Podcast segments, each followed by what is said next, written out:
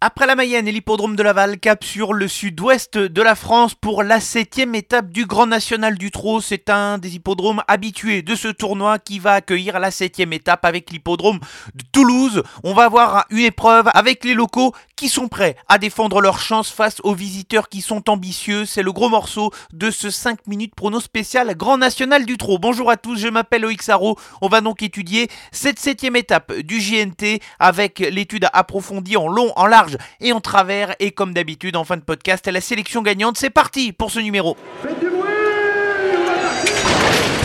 Il s'entre maintenant dans la dernière ligne droite. Faites vos jeux. Et ça va se jouer sur un sprint final. PMU vous présente 5 minutes prono, le podcast de vos paris hippiques.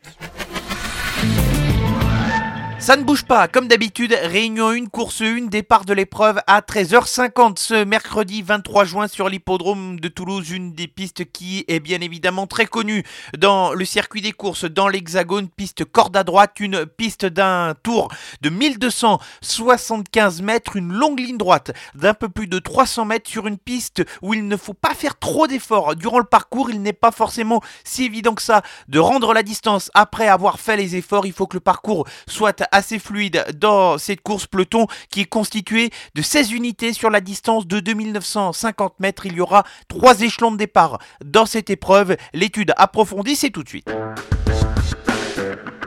Une épreuve qui est à la fois assez ouverte et qui va se recentrer sur trois ou quatre euh, chevaux dans cette épreuve et ma sélection va se retrouver ici avec trois incontournables et quatre associés. J'ai tenté trois incontournables et on va commencer par le numéro 15 Duel du Gers bien évidemment qui a réalisé une performance bien meilleure que ne l'indique son classement lors de sa dernière sortie sur l'herbe de la Roche-Posay où le cheval n'a jamais eu l'occasion de revenir. Lui qui rendait 50 mètres, sa performance est bonne, il apprécie tout particulièrement particulièrement la corde à droite. C'est un des chevaux de classe de cette épreuve et sans incartade de sa part, il devrait jouer la victoire. Le deuxième incontournable, il est bien connu dans ce circuit du Grand National du Trot, c'est le numéro 13 Crack Monet qui va devoir rendre 25 mètres, ce qui n'était pas le cas lors de ses dernières tentatives dans le Grand National du Trot. Le cheval a l'ambition de défendre son maillot jaune de leader. Lui aussi est parfaitement reconnu dans ce type de tournoi. Sa place est sur le podium malgré le fait qu'il va rendre la distance. Enfin, mon troisième incontournable, j'ai tenté de le glisser dans cette catégorie plutôt pour une place que pour la victoire, même s'il pourrait tout à fait être menaçant pour les premières places si son parcours était bon. C'est le numéro 9, Gangster du Vallon. Le cheval s'est amendé dans la spécialité du trot attelé où il a prouvé lors de ses dernières tentatives qu'il pouvait faire de belles choses à l'atlas. C'est un cheval qui est tenace à la lutte et qui reste sur deux bonnes performances. Si le parcours venait à être à son avantage, Gangster du Vallon pourrait tout à fait donner du fil à retordre aux principaux favoris. Les associés dans l'ordre de mes préférences et on va commencer avec un local dans cette étape pour l'entraînement de Pierrick Lemoel, c'est le numéro 5 démocrate. Ce n'est pas le même lorsqu'il est pieds nus, ce qui sera le cas ce mercredi. Le cheval est donc déféré des quatre pieds. Il a été très bon lors de sa tentative sur l'hippodrome de Vincennes sur la longue distance, sur cette longue distance où il a un petit peu moins de marge que sur les parcours de vitesse. Il faut que la course soit limpide pour lui, mais c'est un placé potentiel, tout comme un autre local, le numéro 7 Dream, qui fait preuve de constance depuis son arrivée dans l'écurie de Yannick Henry, c'est un cheval qui a été courageux pour sa dernière tentative à Vichy, derrière Bugsy Malone et Biluka du Boscaï, lui aussi peut jouer les places. Comme d'habitude, ce sera une question de sagesse pour le numéro 6 France-Brésil. C'était la sélection gagnante lors de notre dernier podcast sur l'hippodrome de Laval, mais Eric Raffin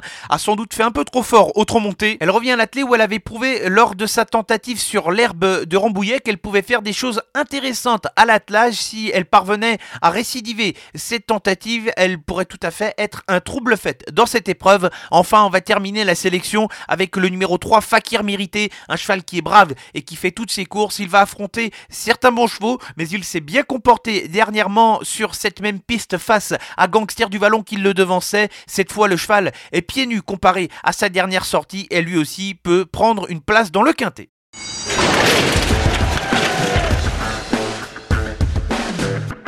La sélection gagnante pour clôturer ce podcast est direction la cinquième épreuve du programme ce mercredi sur l'hippodrome de Toulouse avec le numéro 7 Dahlia Blanc qui s'est parfaitement adapté à la spécialité du trot monté. Le cheval cherche d'ailleurs depuis plusieurs semaines sa course. Je trouve qu'il redescend de catégorie ce mercredi comparé à sa dernière sortie et surtout il sera déféré des postérieurs ce qui n'était pas le cas dernièrement. Si le cheval est sage, c'est un prétendant à la victoire. C'est terminé pour ce numéro spécial Grand National du Trot de 5 minutes prono présenté par PMU. J'espère que l'analyse a été au rendez-vous. Pour vous, on se retrouve dès vendredi pour un numéro classique de 5 minutes prono présenté par PMU. L'actualité est à retrouver sur l'ensemble de nos réseaux sociaux Facebook, Twitter et Instagram. Bonne semaine à tous.